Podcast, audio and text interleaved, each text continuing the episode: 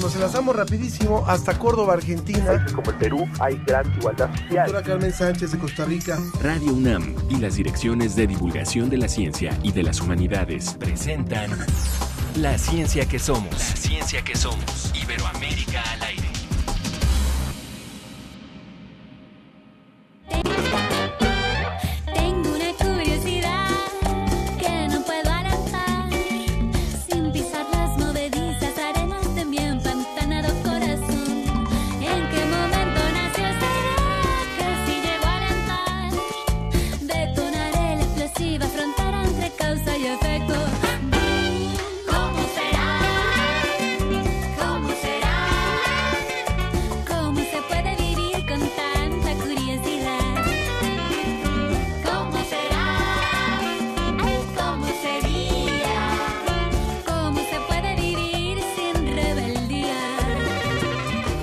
Esta música arrancamos hoy la ciencia que somos. Como cada semana nos da muchísimo gusto darle la bienvenida a este espacio. Hoy escuchando música chilena. Este grupo es de la compositora Pascuala y la Vaca y Fauna.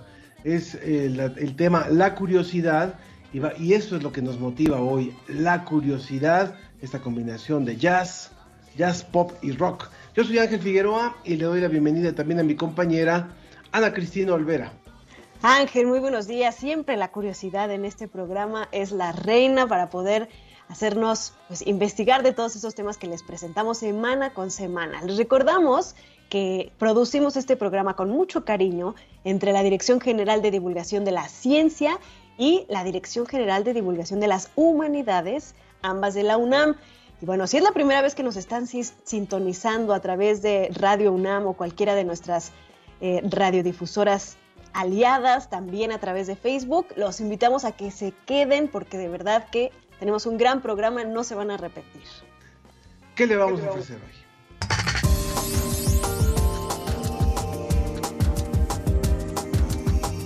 Científicos de Chile y Perú estudiarán la diversidad viral en la fauna antártica y esperan descubrir si pueden ser benéficos para el ser humano. Las mujeres seguimos en la búsqueda de que se respeten nuestros derechos. En este caso hablaremos de cómo mujeres organizadas están buscando espacios que les permitan apoyarse, combatir problemas como la violencia económica. En una entrevista muy interesante hablaremos sobre el movimiento Mercaditas. No se lo pierdan. En la colaboración del portal Ciencia UNAM, escuche qué son las superbacterias y cómo se estudian con modelos matemáticos. Les recordamos que la comunicación entre ustedes, radioescuchas, internautas y nosotros que hacemos este programa es fundamental, es la columna vertebral. Así que les dejamos nuestros teléfonos para que nos puedan mandar un mensaje. Si quieren mandar, eh, llamar, pueden hablar al 55 56 22 73 27 55 56 22 73 27 y también pueden escribir por WhatsApp. Y WhatsApp lo atendemos en el 55 54 06 57 62 55 54 06 57 62, querido Ángel. También, por supuesto, que los invitamos a que nos eh, se sumen a nuestras redes sociales o puedan participar también a través de ellas en Facebook, La Ciencia que Somos, y en Twitter, arroba Ciencia que Somos. Así es, Ángel. Y bueno, para empezar muy animados este viernes y este fin de semana, tenemos regalos. Ángel, ¿te gusta ir al cine? Sí, aunque reconozco que he ido poco después de, de que empezó la pandemia. Ya sé, durante la pandemia, la verdad, yo me he animado poco, pero ya es hora de empezar a retomar actividades presenciales. Hay muchos cuidados, ya sabemos cómo manejar esta enfermedad. Entonces, les tenemos 10 pases cuádruples para el cine, para que se lleven a toda la familia el próximo 28 de agosto en una función de las 12 del día. Va a ser la premier de la película Mi Dulce Monstruo. Eh, a todos nuestros amigos y amigas que viven en la Ciudad de México, en la zona de Buena Vista, que está al norte de la Ciudad de México, por favor llámenos, escríbanos, porque antes de la función va a haber sorpresas para niñas y niños. Y bueno, díganos, para poder ganarse estos pases cuádruples, nos tienen que decir, pongan mucha atención, qué problemas de su comunidad se pueden atender con ciencia. Todo esto nos va a servir para nosotros también hablar de esos temas, ¿no, Ángel? Exactamente, después en un, programa más adelante vamos a hablar también acerca de esto, cuáles son las sugerencias que ustedes han hecho y cuáles son esos problemas de la comunidad que se pueden atender a través de la ciencia. La película es para público infantil, al igual que la siguiente invitación que les vamos a hacer. Para niñas y niños eh, en casa que quieran participar en el concurso de expresión artística Mi regreso a las calles. Ustedes seguramente se acordarán del concurso que hicimos hace un año, lo que yo veo en la pandemia. Bueno, pues ahora, después de, haber pasado por esa experiencia, lanzamos el concurso Mi regreso a las calles. Este concurso tiene como objetivo conocer a través de la expresión escrita y a través de la expresión, de, a través también de los dibujos, la forma en la que los niños y, los, y las niñas observan el espacio público de las calles de la Ciudad de México después del confinamiento. Van a poder participar niños de entre los 6 y los 12 años en las categorías de dibujo y expresión escrita. Pueden revisar la, la convocatoria completa en la página humanidadescomunidad.unam.mx. Humanidadescomunidad.unam.mx unam.mx y también en las redes sociales de la ciencia que somos. No dejen de participar en este, en este concurso. Desde España, el informe de la Agencia Iberoamericana para la Difusión de la Ciencia y la Tecnología, DICIT, con José Pichel.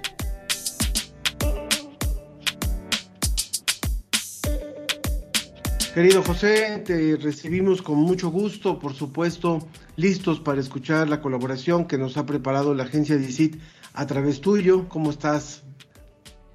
Hola Ángel, Ana Cristina, ¿qué tal? Saludos desde España.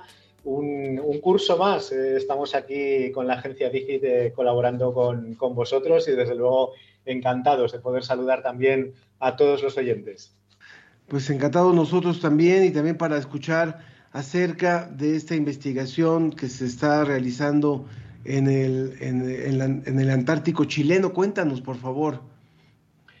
Sí, es una investigación que se pone en marcha ahora por parte de, Chile, del Instituto Antártico Chileno, que eh, resulta muy interesante porque van a buscar en la Antártida nuevos virus. Cuando pensamos en virus, eh, claro, todos pensamos en enfermedad y mucho más teniendo en cuenta la pandemia que, hemos pasado. Pero realmente eh, no solo son agentes patógenos, sino que incluso podrían ser beneficiosos tanto para la salud humana como para la sanidad animal. Eh, pensemos, por ejemplo, en que precisamente algunas vacunas que, que, se han desarrollado para el COVID tenían como vectores algunos virus, los adenovirus, por ejemplo, ¿no? pero también incluso eh, los virus pueden ser terapéuticos eh, o hay virus que son bacteriófagos, es decir, que atacan a, las bacterias, bacterias que sí que eh, pueden ser perjudiciales. De hecho, habéis nombrado antes a las superbacterias, que es un problema importante, y una vía de atacarlas serían los virus. Por lo tanto, tenemos que cambiar un poco nuestra visión eh, de los virus, que no solo son negativos, también pueden ser positivos. ¿Qué es lo que va a hacer este proyecto encabezado por la Universidad de Chile? Bueno, eh, van a buscar concretamente en la Antártida paramixovirus. Eh, un tipo de virus que sobre todo se han descubierto en pingüinos de la Antártida, que podrían estar también en otros animales y que, según los investigadores, podrían tener propiedades beneficiosas eh, para el ser humano. En primer lugar, no serían patógenos y además, eh, teniendo en cuenta que se trata de un tipo de virus que solo se han encontrado de momento en la Antártida, eh, su teoría es que no hemos desarrollado inmunidad frente a ellos y eso, si no son patógenos, tendría la ventaja de que serían aceptados de alguna manera por nuestro cuerpo. Es decir, serían muy buenos como vectores para eh, expresar proteínas o vectores para vacunas, como comentábamos antes. Eh, también tienen eh, previsto dentro de este proyecto investigar otro tipo de, virus y analizar un poco cuál es esa diversidad que puede haber en la Antártida y tratar de averiguar también si habría algún tipo de virus beneficioso o patógeno. Así que un proyecto muy interesante que comienza ahora, se acaba de, aprobar y que se va a desarrollar en los próximos tres años. Chile, como sabéis, tiene una especial relación con la Antártida. Por su posición geográfica, muy próxima al continente helado, y eh, desde luego se desarrolla muchísima investigación y esta es una de las más interesantes que nos podemos encontrar. Y muy relevante sobre todo, pues porque también hemos oído que con los deshielos pues se están dando a conocer nuevos virus, nuevas bacterias, entonces poner la atención, el foco, estudiarlos y ver cómo pueden incluso beneficiarnos, parece magnífico. Y otro gran problema, José, eh, pues es obviamente cómo manejar el cambio climático, cómo manejar esta crisis y nuestros hábitos de consumo de animales son una de las grandes causas de este desastre climático y nos vas a hablar de un estudio interesante sobre cómo mirar a nuestros antepasados podría ayudarnos. Sí, Ana, es un estudio que curiosamente es un estudio arqueológico, que podríamos pensar, eh, bueno, que nos puede enseñar la arqueología con respecto al cambio climático. En principio nos puede sorprender esta relación, pero se trata de una investigación que se ha desarrollado aquí en España por parte del CSIC y que eh, curiosamente relaciona el tamaño de los animales domésticos con cambios socioeconómicos a lo largo de, la historia. No siempre eh, los animales que hemos consumido han tenido el mismo tamaño, eh, dependiendo de los cambios económicos o sociales que, haya habido. Hemos consumido un tipo de animales u otro, pero también incluso el tamaño de los animales ha variado en función de las necesidades humanas. Vamos a tratar de, explicarlo porque es una investigación, como digo, muy curiosa. Eh, eh, los científicos han eh, analizado más de 200.000 restos animales de un centenar de yacimientos. Los yacimientos abarcan una época muy amplia, desde la Edad de Bronce, es decir, en el siglo XII a.C., hasta la antigüedad tardía, que sería el siglo VI antes de, Cristo. Y han analizado eh, la evolución en el consumo de carne en función de los huesos de animales domésticos que han encontrado. Y eh, han encontrado datos eh, muy interesantes. Por ejemplo, en la época romana aumentó un 30% el tamaño de los animales que consumíamos. Esto es muy importante y está relacionado, como decías, con el cambio climático porque eh, hay animales más grandes que su consumo implica a su vez consumir más recursos, es decir, implica mayor consumo de agua, implica eh, bueno, pues otra serie de eh, recursos que se ponen en juego y que son eh, muy importantes en situaciones de, crisis como la que vivimos actualmente y en particular con respecto a todos los recursos naturales que, aprovechamos, ¿no? todos los recursos naturales que empleamos para poder, mm, bueno, pues darnos nuestro propio sustento. ¿no? Todo esto estaría relacionado con la posibilidad de realizar políticas más sostenibles. Pero en concreto, ¿cuáles son eh, las conclusiones eh, que, obtiene este estudio? Bueno, la ganadería, según los autores, eh, se ha ido adaptando a los cambios políticos, económicos, ambientales, tecnológicos incluso que ha habido a lo largo de la historia y de esa, de esa antigüedad de la que estamos hablando. por ejemplo, han encontrado que en épocas en las que los sistemas económicos son más locales, eh, los habitantes consumían animales más pequeños. En cambio, en sistemas económicos más grandes, por ejemplo, la época romana, eh, Roma llegó a tener un gran imperio que abarcaba casi toda Europa, el norte de África, eh, parte de, Asia. Bueno, pues en esa época romana que en cierta medida se parece mucho a la globalización que tenemos actualmente, se consumían animales más grandes, en particular cerdo y vacuno. Eh, desde luego es una situación que eh, nos remite mucho a lo que pasa hoy en día. Desde luego el cerdo y la vaca son animales que, son los que más consumimos actualmente. Bueno, eh, los científicos han analizado que eh, esto tiene un gran impacto en la biodiversidad, eh, en el comercio internacional. Eh, esas épocas de, mayor globalización, por así decirlo, implicaba una mayor movilización de, recursos, ese consumo de animales más grandes y de una economía menos local y más globalizada. En particular, es muy interesante eh, las conclusiones que llegan analizando esos restos arqueológicos con respecto a las vacas. Y es que las vacas actuales, las actuales, eh, son aún mayores que en época romana, pero ya en época romana eran un 30% más grandes con respecto a la edad de hierro. Es decir, a medida que hemos eh, globalizado eh, el consumo del vacuno, pues eh, hemos ido demandando animales más grandes. Probablemente también eso tenga que ver con ese comercio internacional, ese comercio de escala más amplia que exige más recursos. Y todo ello, pues como decía antes, implica más agua, implica más alimentación para los propios animales, implica bueno, pues una explotación más intensa del medio ambiente dicen los investigadores que eh, fijarnos en el pasado puede darnos pistas de eh, cómo dañar menos el medio ambiente, dañar menos la naturaleza, aprovechar mejor los recursos eh, locales y proponer un nuevo modelo en nuestro planeta. Lo que, lo que nos menciona esta investigación resulta algo que muchas veces no pensamos o que muy pocas veces realmente pensamos.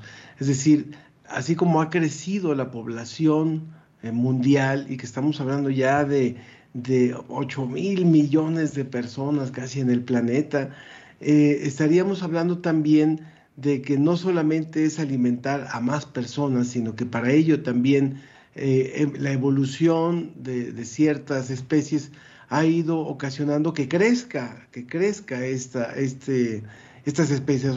Hablar de una vaca 30% menor un cerdo de un tamaño 30% menor en una época y todavía, si nos vamos más para atrás, todavía más pequeños, obviamente pues tiene que ver muchísimo con lo que comen, tiene que ver muchísimo con lo que toman y de ahí también la necesidad de no perder de vista que nos estamos comiendo este planeta. Entonces, ¿cómo hacer para eh, buscar otras alternativas? Por supuesto que la carne es un tema fundamental del cual yo creo que deberíamos hacer también un programa, un programa muy a fondo para revisar, eh, independientemente de los gustos de cada persona, el poder identificar la cantidad de insumos que se requieren para la producción de lo que nos comemos actualmente. José Pichel, muchísimas gracias por esta colaboración y gracias como siempre a la agencia DICIT. Recuérdanos por favor la dirección de la agencia pues eh, la Agencia Iberoamericana para la Difusión de la Ciencia y la Tecnología, DICIT, eh, ofrece informaciones, como vemos, de toda Iberoamérica sobre investigación científica y la podemos encontrar en www.dicit.com. Y, y, de todas las disciplinas de la ciencia, así que no se pierdan de visitar esta, esta página. Gracias, José. Un fuerte abrazo. Muchas gracias. Un saludo para todos. Nos vamos rápidamente a escuchar la colaboración de WAM Radio y continuamos ya con nuestra entrevista. Recuerde que vamos a hablar acerca de este movimiento, las mercaditas, la lucha de mujeres por la sobrevivencia y el espacio público.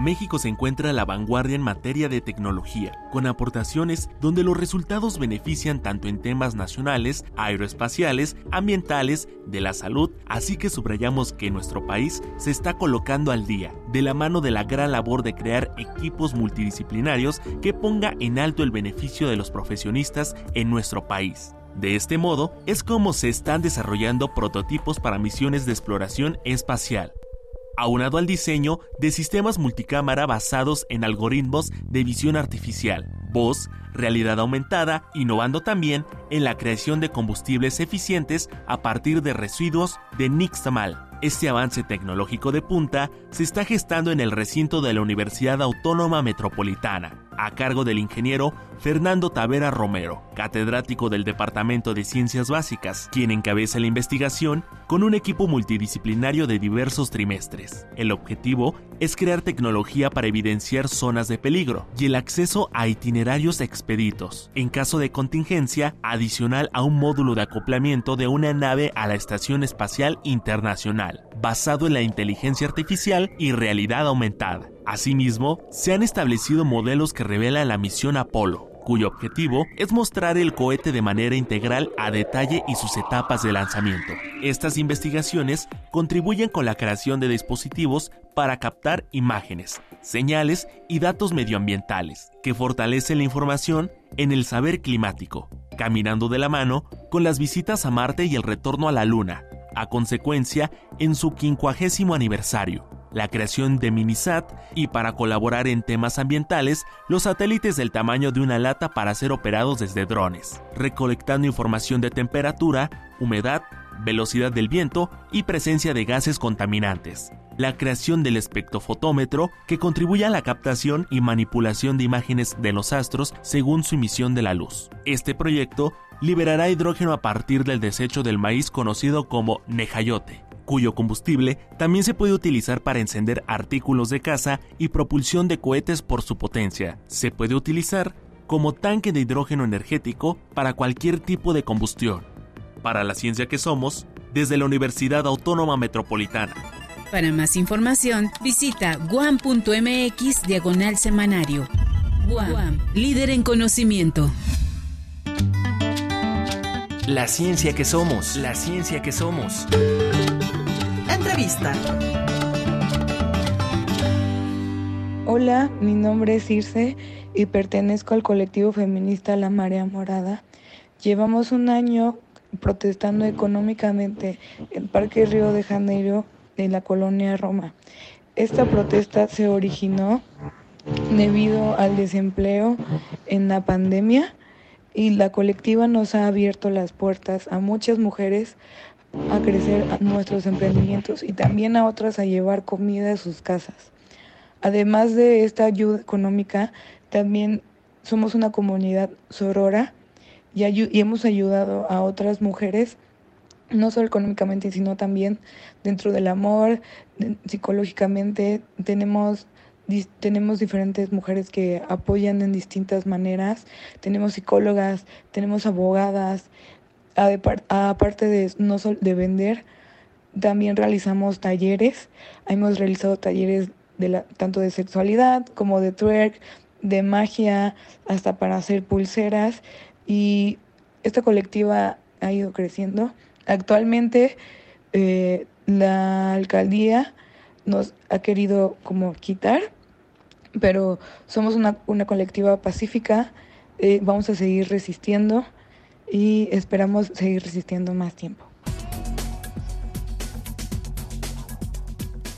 Escuchamos este testimonio porque desafortunadamente existen muchos diferentes tipos de violencia, muchos diferentes tipos de represión que no son solamente las obvias, las que mm, implican una fuerza física, entre ellas existe la violencia y la represión económica, una situación que viven muchísimas mujeres, un porcentaje muy grande de mujeres en el mundo y en México.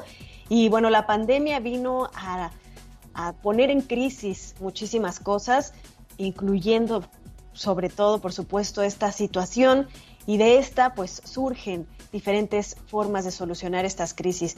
Hoy nos acompaña la doctora Carla Carpio Pacheco. Ella es socióloga por la UNAM, cursó el doctorado en el programa de estudios latinoamericanos de la UNAM en el campo de cultura, procesos identitarios y artísticos en América Latina y está haciendo una estancia postdoctoral en el Centro de Investigaciones y Estudios de Género también de la UNAM y viene a platicarnos precisamente de estas colectivas, de estos movimientos sociales de mujeres que buscan apropiarse del espacio público y del espacio económico.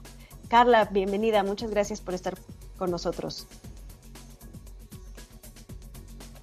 Hola, buenos días, Ana y Ángel. Estoy eh, muy entusiasmada de estar aquí con ustedes compartiendo. Platícanos primero un poco de datos, de qué es lo que sufren las mujeres en cuanto a este caso específico de la represión económica, de la, de la violencia económica que se ejerce en muchas estructuras y familias, desafortunadamente. Y si pudieras abrirnos tu cámara, por favor, Carla, para, para la transmisión que estamos haciendo por Facebook Live también, eh, la ciencia que somos. Recuerden que pueden comunicarse con nosotros también en Twitter, en arroba ciencia que somos, y en Facebook, la ciencia que somos. Sí, tengo abierta la cámara. Sí, ya te veo, ya te vemos por. Bueno, ahí, ahí está. Yo te veo. Ok. Eh, Bueno, pues primero eh, remitirnos a los datos de, la pandemia, ¿no? Durante el 2021, de eh, los empleos que se perdieron, 1.8 eh, millones de empleos que se perdieron, resulta que más de un millón son de, fueron de mujeres, ¿no? Entonces, este dato alarmante nos hace pensar, bueno, ¿y qué hicieron las mujeres, no? Porque no dejaron de trabajar. Justamente ayer yo estaba en un foro y veía todos eh, otros datos de, de, cómo se sobrecargaron más bien, ¿no? De otros trabajos. Entonces, lo que se perdió fue eh, pues los empleos remunerados. Lo que se recargó fue eh, pues otro tipo de, buscar otro tipo de espacios para obtener recursos, pero también la carga en casa, ¿no? Todo el trabajo en casa. Entonces, eh, ¿cómo hicieron durante este tiempo, sobre todo, pues yo me preguntaba, las, ¿cómo hicieron las mujeres para afrontar esta situación?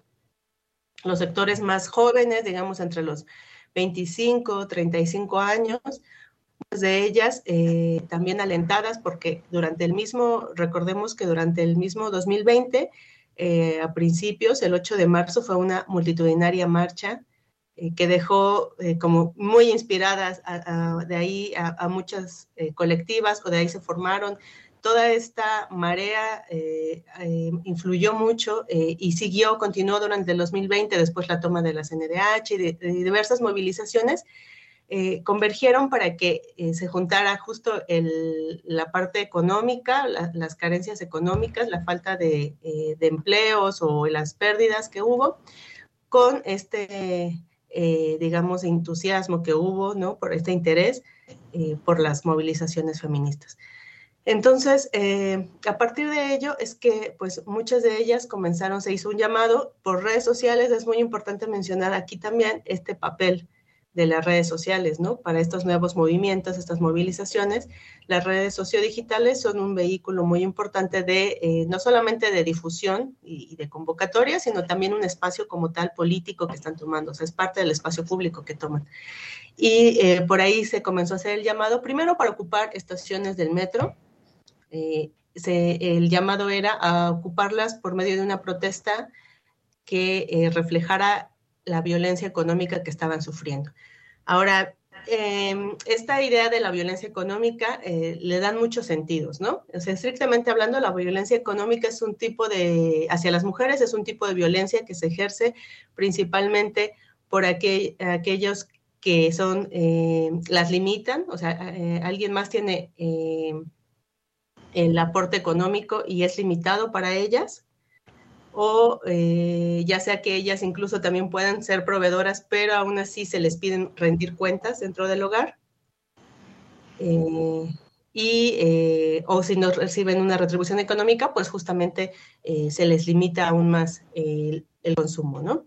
No todas las que están aquí participando, según lo que he podido conversar con ellas, han recibido esta violencia económica dentro de las familias, de los núcleos familiares. Sin embargo, su protesta va más allá, es, un reclamo eh, social más hacia las condiciones, me parece, de precarización que se están enfrentando las jóvenes, ¿no? Los sectores laborales, justamente, más allá de los núcleos familiares. Entonces llevaron estas movilizaciones primero a las eh, estaciones del metro, como les decía, donde comenzó a haber venta y trueque de productos, además de las protestas, y después una serie de conflictos en este espacio con vendedores ambulantes, eh, un intento de diálogo con las autoridades del metro. Hubo muchas tensiones hasta que este año, justamente a principios de este año, pues fueron desalojadas de todas las estaciones del metro. Es cuando salen a las plazas, algunas plazas públicas, y comienzan a buscar espacios para seguir realizando eh, este tipo de, de, ventas. Ahí ya están organizadas muchas de ellas en diferentes colectivas, ¿no? Eh, digamos que este espacio también sirvió para conocerse, para encontrarse y para activarse y organizarse políticamente. Y es que salen a las calles ahora. El seguimiento que yo estoy haciendo y la investigación que yo estoy retomando es más con aquellas colectivas que ya están fuera de las estaciones del metro y que ahora se siguen eh, colocando en algunos lugares de, la ciudad, como el testimonio que mencionaba al principio. Quiero recordarle al público que nos acaba de sintonizar que estamos hablando con la doctora Carla Carpio.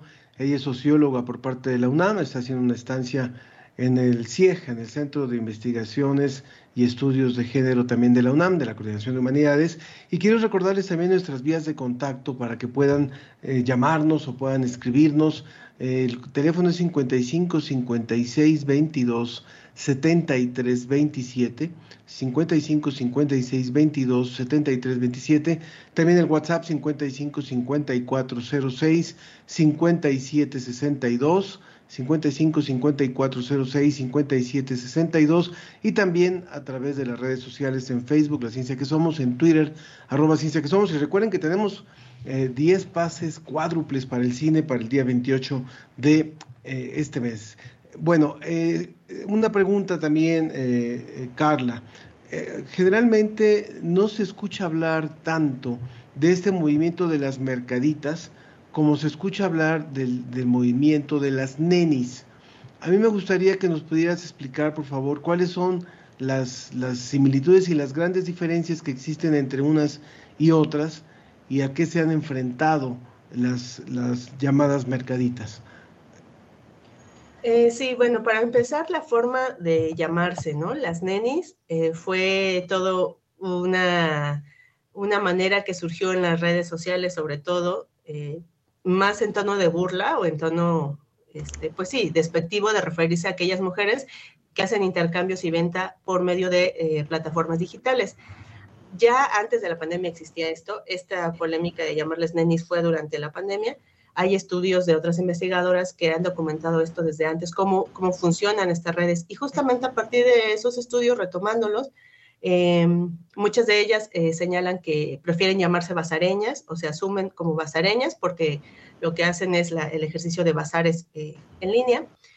Eh, a partir de esos antecedentes, podemos decir algunas diferencias, ¿no? Semejanzas y diferencias. Digamos, Muchas de las que ahora se han organizado como mercaditas eh, pertenecieron eh, o iniciaron, digamos, en estos bazares virtuales haciendo estas entregas, pero también ellas empezaron a ser perseguidas en el metro, ¿no? Donde realizaban las entregas de los productos, empezaron a ser perseguidas. Entonces eso también eh, hizo que se acercaran más a este tipo de, colectivas que ya no eran solamente mujeres de forma individual, o sea, las nenis no son un movimiento ni una organización social, sino eh, son mujeres pues que de forma individual hacen sus grupos, sí, entre ellas ya que se conocen, pero no se asumen como una colectividad.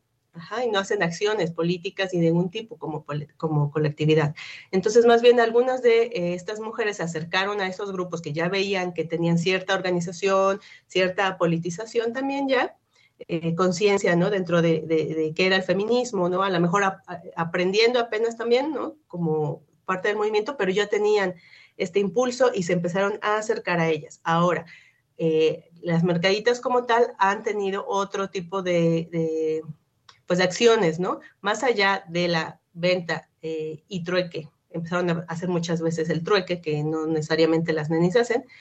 Em, también eh, realizan una serie de talleres, charlas, en el espacio público. Es decir, sobre todo ya que están fuera del metro, están tomando las plazas públicas también como espacios, eh, se les están apropiando realmente como espacios donde haya actividad, donde ya no solamente están ellas ejerciendo el comercio, por eso no son solo comerciantes, ¿no? Están eh, ofreciendo este tipo de actividades para la población en general. Las organizan ellas, son, eh, hay que decirlo, son organizaciones exclusivas, no mixtas, pues son solo de mujeres y eh, están ofreciendo estos talleres para la comunidad. Eh, charlas también algunas eh, realizan sobre diferentes temas, algunas son sobre qué es el feminismo, qué ramas hay, informativas, digamos, otras tienen que ver con salud reproductiva, otras tienen que ver con talleres más artesanales, porque mucho que también caracteriza a este tipo de organizaciones es que mucho de lo que venden, ellas mismas lo producen, ¿no? Son autogestivas en ese sentido. Entonces también eh, enseñan a hacer eh, pues bordado, eh, joyería, no sé, alimentos también, venden muchos alimentos veganos. Entonces, estas son las características que va tomando este movimiento, ¿no? Y que las hace realmente reconocibles como colectivos diferentes eh, a, solamente eh, la venta de manera individual o la venta en estos bazares en línea, ¿no? Así, digamos que conectan, ¿no? Lo que ocurre en línea con las, eh, en el espacio público, en las calles de la ciudad y en las plazas. Claro, Carla. Estamos hablando específicamente en este caso de la Ciudad de México, ¿no? Hablando de eh, las estaciones de metro de la Ciudad de México, las plazas públicas de la Ciudad de México. ¿Has visto, han tenido algún, algún eh, estudio, acercamiento con organizaciones en otros estados de la República o incluso de manera internacional, porque bueno, este componente virtual pues le da la posibilidad a mujeres de, de otras localidades, pues seguramente de contactar también con ellas. Y otra pregunta sería, algunas autoridades o grupos, digamos, ya más consolidados de defensa de los derechos humanos, de feministas, etcétera, se han puesto en contacto con, con las mercaditas y, si es así, ¿en qué sentido? más allá, obviamente, de la represión de la cual nos hablas, de eh, pues las autoridades de sacarlas de las estaciones del metro, etcétera. Sí, en cuanto a la, la difusión, a través de, redes sociales se puede ver eh, justamente cómo se han replicado estos esfuerzos de, que, están en la ciudad, que comenzaron en la ciudad, em, casi a la par en el Estado de México, en Chimalhuacán, por ejemplo, en Nezahualcóyotl, en Los Reyes La Paz, se han llevado a cabo otro tipo de mm, réplicas de estas mercaditas, aunque mm, la mayoría de las veces acompañando otros actos políticos, ¿no? Como pintas de murales, este, denuncias. Por algún caso de violencia o de feminicidio. Entonces, eh, esos casos eh, yo no les di seguimiento, no les daba seguimiento porque no son tan constantes, son más eh, esporádicamente o, obedecen a ciertas coyunturas. Políticas. En otros estados de la República sí he dado seguimiento y están en Oaxaca, en, en Hidalgo, en Guadalajara, eh, hay diferentes eh, que se colocan en plazas diferentes de, esas entidades y, y, si esta forma, digamos, este formato eh, ha trascendido ¿no? a la ciudad y también ha trascendido a las aulas, bueno, no a las aulas, a los espacios, a los campos universitarios, ¿no? al menos sé que en la UACM y en la UNAM, en algunas facultades, también hay días que se llevan a cabo, ¿no? En cuanto a la otra pregunta, de eh, el diálogo con otras organizaciones, bueno, sé que tienen mm, varias de ellas conexión con otros grupos, eh, por ejemplo, mujeres, eh, mujeres productoras, que es otra colectiva que ya existía, porque hay, dentro de las mercaditas también hay diferentes perfiles, ¿no? No todas son iguales y no ofrecen las mismas cosas. hay algunas que sí tienen un perfil mucho más ligado a demandas de ecofeministas, y demandas autogestivas, ¿no? Entonces, eh, se relacionan con otros grupos que eh, también, eh, desde otros, digamos, no necesariamente feministas, pero sí que ejercen otro tipo de actividades políticas, como este, ¿no? De, las mujeres productoras.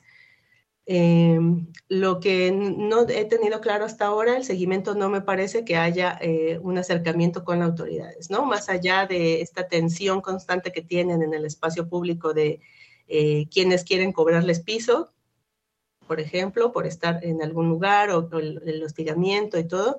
Mm, no, no, allá no ha habido ningún eh, eh, intento por dialogar. ¿no? no sé dentro de las universidades, hasta ahora eso es un, otro aspecto que quiero, quiero también ahondar ahí, cómo se está negociando esto con autoridades, por ejemplo, de la propia UNAM o en otras universidades, ¿no? Si, si hay una negociación o solamente se implementa, ¿no? La, la venta en la mercadita. Nos vamos acercando a la recta final de esta conversación y hay varios comentarios del público. Nos, eh, nos dice Rosario Durán, nunca había escuchado hablar de las mercaditas y también nos dice eh, Amina Zapata, ¿cuál es la reacción de las autoridades locales frente a estos grupos como las mercaditas y las bazareñas? La invitada ya expresó lo que les ha ocurrido en estaciones del metro. No sé si quisieras contestar sobre esto. Y también nos, nos hablaba una de las, uno del público que felicitaba también a, la, a, nuestra invitada, a la doctora Carla, Carla Carpio Pacheco, que, está trabajando este tema. Sí, eh, muchos no han escuchado como tal, pero eh, ya cuando empieza uno a describir, hay gente que dice, ah, claro, ya las había visto, ¿no? O en el metro, me he topado con ellas, o en algunos lugares se han, han encontrado con este tipo de, manifestaciones, aunque como tal no, sepan cómo se llamaba, ¿no? Em, con las autoridades, eh, pues sé que con las autoridades de la alcaldía Cuauhtémoc, que es a donde se han focalizado más las, las que he seguido, pues ha habido eh, acercamiento, pero más en términos de detención, de vigilancia, ¿no? De, observación. Está esta disputa de, bueno, eh, es que no, no podemos retirarlas, no son vendedoras ambulantes como tal, entonces no podemos este, retirarlas, pero los vendedores ambulantes sí las ven así y entonces también eh, han querido cobrar ¿no? Eh, o, saber de qué se trata, porque pues las redes de vendedores organizados, pues como sabrán, ya tienen a sus líderes que cobran, ¿no? por el derecho de uso de, del suelo. Entonces, ha estado más bien ahí la fricción, que dentro de la delegación Cuauhtémoc o la alcaldía Cuauhtémoc hay un gran número de vendedores ambulantes y de organizaciones eh, que están también reclamando a las autoridades. Las autoridades están así como siempre vigilantes, eh, no ha habido un enfrentamiento directo, pero eh, hay algún, en algunos espacios se quejan los vecinos, o eso argumentan, que se han quejado los vecinos, por ejemplo, la colonia Roma, pero también hay vecinos, las, las colectivas de la colonia Roma señalan que hay vecinos que también han apoyado, ¿no? Incluso se pusieron a reunir firmas, ellas cuando recientemente vieron que estaban rodeando o vigilando mucho los policías, empezaron a pedir firmas también de apoyo y muchos de los vecinos apoyaban que se usara ese espacio para las actividades que realizaban ahí, porque además, hay que decirlo, no son, eh, no son toda la semana, ¿no? Generalmente se reducen a sábados y domingos, eh, a veces en viernes, pero eso hace también que pues el espacio, y recogen, y tiene una forma de organización tal que hace que el espacio pues sea, eh, sea lo limpien, y no se ha ocupado todo el tiempo, ¿no? Y se permite el paso, ¿no? Otras, por ejemplo, que están cerca del Tianguis Cultural del Chopo, pues se colocan ahí cuando está el chopo. Entonces, que es los, los sábados, ¿no? Entonces, eh, digamos que todo alrededor, pues está este ambiente de, de, intercambio, como ya se realizaba en el Chopo hace tiempo, de venta, de actividades culturales. Entonces, me parece que esa adecuación que van haciendo a las diferentes características del espacio público también ha hecho que eh, mm, sean incómodas para algunos, pero al final también se van adaptando a la misma sociedad o las van aceptando, ¿no? La misma, los mismos habitantes. ¿Qué, es lo que, lo que buscan ellas, Carla? Digo, además de obviamente eh, recuperar este espacio público, retomar, digamos, eh, su presencia y un lugar en el espacio público donde puedan llevar a cabo todas estas actividades de de vinculación y, entre ellas y con la sociedad, eh, tienen la intención a lo mejor de institucionalizarse, de, tener un lugar permanente, digamos, o, todavía no, se vislumbra algo así? Pues a mí me parece hasta ahora que no tienen un pliego petitorio como estábamos acostumbrados. Digo, hay que aprender también a leer estas nuevas movilizaciones desde diferentes ópticas, ¿no? No es el movimiento social con un pliego petitorio como veníamos, eh, estamos acostumbrados a leerlo. Eh, la lectura que yo tengo hasta ahora es que no, no hay una demanda de, eh, de ocupar un espacio, digamos, un mercado, ¿no? O este, un espacio formal como tal, pero sí me parece que son acercamientos a las prácticas pues políticas del feminismo, ¿no? Se están acercando a diferentes ramas, se están decantando, hay diferentes intereses que refleja este movimiento y eh, lo que sí están haciendo es más bien conectarse con otras, eh, otros grupos organizados poco a poco y esto va haciendo que sí, a lo mejor se integren con algún, eh, algún otro centro cultural que está en la ciudad o algún otro lugar que ya realiza actividades culturales o venta o intercambio, también se van vinculando, ¿no? Me parece que son eh, son redes y también son eh, dinámicas e inestables, ¿no? Como tal. O sea, no, no me parece, así como estuvieron en el metro, se transformaron para ir a las plazas, me parece que este momento de coyuntura puede ser eh, temporal y se está transformando también para llevar a cabo otro tipo de actividades o vincularse con otro tipo de organizaciones que a lo mejor pues, sean más estables o, o perduren más en el tiempo. Hasta ahora llevan eh, más o menos dos años conformadas las que están más eh, estables como, como colectivas, ¿no? Y han sufrido ya muchas mutaciones. Entonces, me parece que estamos en un momento importante para, para poner los ojos ahí, para investigar lo que está pasando, porque justo eh, se están mutando, ¿no? Están transformándose todo el tiempo y hacia allá vamos, hacia ver qué, es lo que, lo que pasa después, ¿no? Y qué sale de ahí también. Han salido, por ejemplo, ya sale una publicación de una de, estas colectivas, ¿no? Un fanzine, y una chica de las que está ahí escribe también, entonces también están, eh, por eso creo que son espacios de, aprendizaje también, ¿no? Espacios pedagógicos, hay que leerlos así de formación, eh, por donde han pasado muchas y siguen, siguen eh, moviéndose, ¿no? Estoy por eso ahorita, me parece que es muy importante estar ahorita ahí poniendo atenta la mira. Creo que eso tiene que ver incluso con lo que nos dice Alicia Toribio. Qué tema tan interesante. Celebro la fuerza de esas mujeres para organizarse, trabajar en apoyo a sí mismas para visibilizar la situación y mejorar su condición actual. Mi reconocimiento a la doctora. Y nosotros también te reconocemos, eh, Carla Carpio, por haber estado con nosotros. Muchas gracias por esta participación hoy en La Ciencia que Somos. Gracias a ustedes y saludos a todo el auditorio. Muchísimas gracias. Portal, Ciencia UNAM. Ciencia UNAM.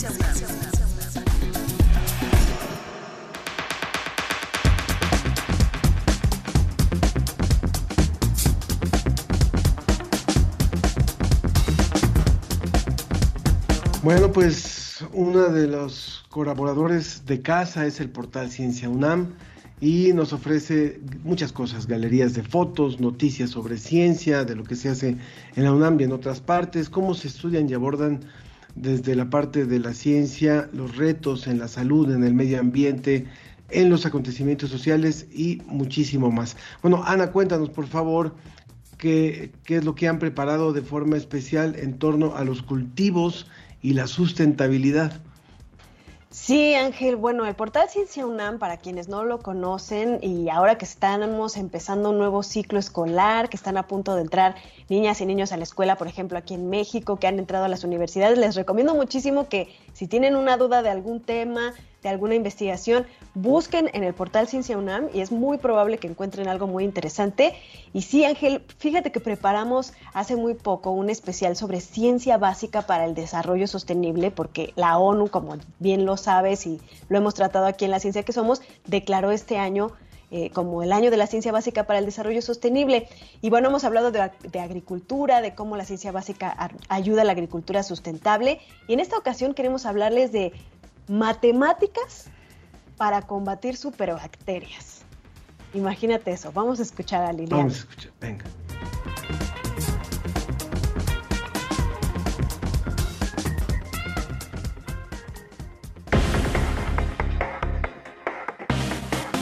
Algunas bacterias infecciosas han desarrollado resistencia a los antibióticos. En el Centro de Ciencias Genómicas de la UNAM se estudian modelos matemáticos que podrían ayudar a diseñar tratamientos alternativos para vencerlas. Penicilinas, sulfamidas y cefalosporinas son algunos ejemplos de los muchos tipos de antibióticos que sirven como medicamentos para prevenir y tratar infecciones causadas por bacterias. Tuberculosis, meningitis, tétanos y tifoidea pueden ser mortales si no logran controlarse. Los antibióticos se encargan de matar o frenar el crecimiento de las bacterias. El problema actual es que están dejando de ser efectivos, lo cual pone en riesgo los avances de la medicina moderna, la seguridad alimentaria y el desarrollo. Según la Organización Mundial de la Salud, Tan solo en el año 2019 se contabilizaron casi 5 millones de muertes asociadas a la resistencia antimicrobiana y más de un millón de muertes directas en todo el mundo. Cuando las bacterias evaden los mecanismos de acción de los antibióticos, se considera que han logrado crear resistencia y siguen causando la infección. Si resisten a varios tipos de antibióticos, se les considera superbacterias por ser multiresistentes. La multiresistencia es particularmente grave cuando el paciente se encuentra hospitalizado en estado crítico o en peligro de muerte, porque no logran parar la infección que puede comprometer a todo el sistema y a los órganos vitales. Más del 70% de las bacterias patógenas que causan infecciones hospitalarias son resistentes a múltiples antibióticos, de acuerdo a la Organización Panamericana de la Salud. Señora, le voy a recetar estos dos antibióticos y se los va a tomar cada 8 horas cada uno. Son varias las causas de la resistencia. Se cree que una de las más importantes es el exceso de prescripción de antibióticos en infecciones que no siempre son bacterianas, así como la automedicación y que los usuarios no sigan el tratamiento como se indica hasta el final. Una de las grandes preocupaciones de la resistencia a los antibióticos es la capacidad que han tenido las bacterias de sobrevivir a los tratamientos y propagar los genes de resistencia a otras generaciones, e incluso transmitirlos a otros organismos. Mm, ¿Dónde habré dejado el antibiótico que me recetaron hace seis meses? ¿Estará por aquí? Ya caduco. Eh, me lo voy a tomar. El enfoque del Laboratorio de Biología de Sistemas y Biología Sintética en el Centro de Ciencias Genómicas de la UNAM es combinar modelos matemáticos y evolución experimental para estudiar el efecto de las bacterias y antibióticos en diferentes escalas de tiempo y ambientes. Al respecto, escuchemos a la doctora Ayari Fuentes Hernández. Muchas veces hacer modelos matemáticos, probar cosas en modelos matemáticos es más rápida que probarlas en modelos experimentales. Entonces, muchas veces los modelos matemáticos nos informan precisamente como tendencias hacia dónde está la respuesta de las cosas que queremos hacer en evolución experimental. La especialista explica que hay teoría matemática que ya ha sido desarrollada. Por ejemplo, la basada en modelos de genética de poblaciones que predicen el crecimiento bacteriano. Y en general también hay cosas que puedes hacer en los modelos matemáticos como knockouts, por ejemplo, o sea, puedes decir este gen este lo voy a pagar o voy a pagar esta cantidad de genes, cosa que sería muy difícil tal vez y a veces hasta medio imposible hacerlos en los modelos biológicos. Entonces siempre podemos jugar con todas esas hipótesis en modelos matemáticos.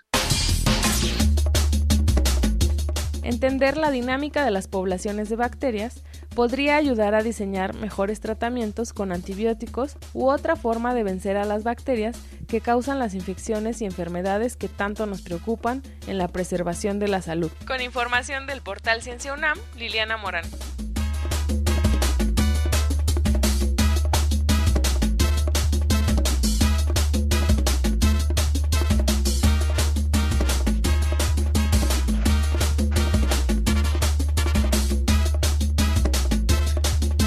Pues muchas gracias al portal Ciencia UNAM y a Liliana por esta colaboración muy, muy interesante y sobre todo también que nos recuerda la gran responsabilidad del consumo de este tipo de medicamentos y también lo que puede, cómo puede repercutir cuando no lo hacemos de forma ordenada.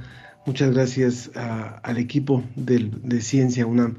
Y bueno, eh, recordamos, eh, Ana, que tenemos una propuesta para los, los chicos de, que escuchan la ciencia que somos o sus papás? Vamos al cine, Ángel. ¿Quién no quiere ir al cine? Tenemos boletos cuádruples para ir al cine y para eso nada más tienen que escribirnos a nuestras redes sociales cuáles son los retos de su comunidad que la ciencia podría combatir y también compartirnos su correo electrónico para poder ponernos en contacto con ustedes y darles estos boletos cuádruples. Así que, por favor, escríbanos. Muy bien, y si tiene un rato en este fin de semana o la próxima semana o en unos días más, lo invitamos a una, a una exposición que creemos que vale muchísimo la pena. Ya estamos por, por, despedir esta emisión, pero no queremos dejar de hacer esta invitación, puesto que hoy se inaugura una exposición temporal en el Museo de las Constituciones de la UNAM, que está allá en el antiguo templo de San Pedro y San Pablo en el centro histórico y se, llama, se trata de Mafalda Miradas a lo Femenino. La muestra fue realizada en colaboración con los sucesores de Quino, de Joaquín Salvador Lavado Quino, y cuenta con la curaduría de la maestra Mireya del Pino Pacheco. Mafalda Miradas a lo Femenino busca provocar la reflexión sobre las desigualdades, las múltiples caras de la discriminación y los restos que todavía enfrentan nuestras sociedades y retos que enfrentan nuestras sociedades en materia más bien de derechos humanos. De manera complementaria a la exposición van a haber distintas actividades que van a atender eh, especialistas para hablar sobre desigualdad de género, feminismo, estereotipos y roles atribuidos a hombres y mujeres a través de todo un programa académico de charlas, conferencias, talleres, foros y demás. De manera que los invitamos a que puedan visitar la exposición. Eh, recuerden, el Museo de las Constituciones está en la calle del Carmen, número 31, esquina con San Ildefonso, y, y está abierto los miércoles, de los miércoles a domingo, de las 10 de la mañana a las 5 de la tarde. Es la entrada es libre al museo y la entrada es libre también a esta exposición. Mafalda, miradas a lo femenino. Oigan, y si ya andan de museos y están en la Ciudad de México, también les invitamos a que acudan a una exposición temporal en el Museo Universum, que es la exposición Aves del Pedregal. Ya saben, el Museo Universum, un museo de las ciencias de la UNAM, que está en el circuito cultural de esta universidad. Ya saben que está rodeado este recinto por la Reserva Ecológica del Pedregal de San Ángel y pues esto lo convierte en un espacio ideal para observar especies de plantas, animales en su hábitat natural. Nosotros, Ángel, que hemos trabajado ahí por mucho tiempo, pues sales y te encuentras todo tipo de pequeños colegas ahí conviviendo contigo y es verdaderamente fascinante. Entonces, pues trataron de traer a estas aves adentro del museo con fotografías muy bonitas entonces se han registrado más de 100 espacios de las 330 especies de aves que se distribuyen en la Ciudad de México y a través de 20 fotografías capturadas por el maestro en ciencias Marco Antonio Gurrola Hidalgo de la Colección Nacional de Aves del Instituto de Biología de la UNAM, van a poder deleitarse con la belleza de algunas de estas especies que vuelan ahí en Ciudad Universitaria y es acompañada de piezas artísticas, materiales audiovisuales y por supuesto también van a poder escuchar el canto de algunas de estas aves, por si no las han oído en, en, vivo y a todo color, ahí los van a poder escuchar grabados y además el museo ya abre desde el jueves. Muy bien. Jorge Morán también nos dice, considero que la economía en su totalidad debe reorientarse, el capitalismo nos lleva directo a un desastre universal. Entenderemos y Amina Zapata dice, agradezco a la ciencia que somos por la diversidad de temas y disciplinas científicas que integran sus transmisiones y una llamada muy, muy, muy bonito, un, mensaje, muy bonito que acabamos de, recibir que dice Elizabeth Butrón, dice, quiero felicitarles, me fascina su programa y no me lo pierdo desde hace mucho tiempo. Tengo 77 años y me habría encantado ser bióloga, pero no era tan común en esos tiempos. Bueno, sigo aprendiendo y felicito a todo el equipo. Muchísimas gracias a a Elizabeth y a todos los que se han comunicado. Un abrazo muy grande a ellos, también a José Alfredo Jiménez, a Amina Zapata y a Sergio Gasta Casca que dice, la actividad que están haciendo estas mujeres es parte de la evolución de nuestra sociedad y es muy válida para encontrar la equidad que se necesita. Debemos garantizar que continúen con sus actividades. Muchas gracias a todos los que nos escriben. Nos vamos escuchando a Pascuala y la Vaca. Nosotros somos Ana Cristina Olvera y Ángel Figueroa y los esperamos la próxima semana. Gracias por hacer con nosotros y con todo el equipo la ciencia que somos. ¿Hasta cuándo va a girar esta bola de agua y roca? Si llegamos a estrellarnos es lo que, lo que nos toca. Ahora qué vamos a hacer,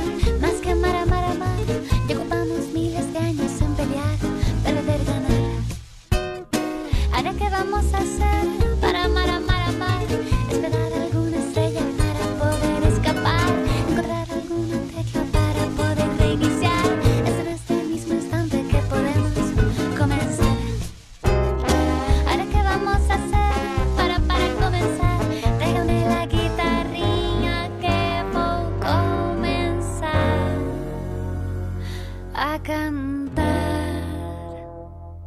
fue La Ciencia que Somos. Iberoamérica al aire. Los esperamos el próximo viernes. La Ciencia que Somos.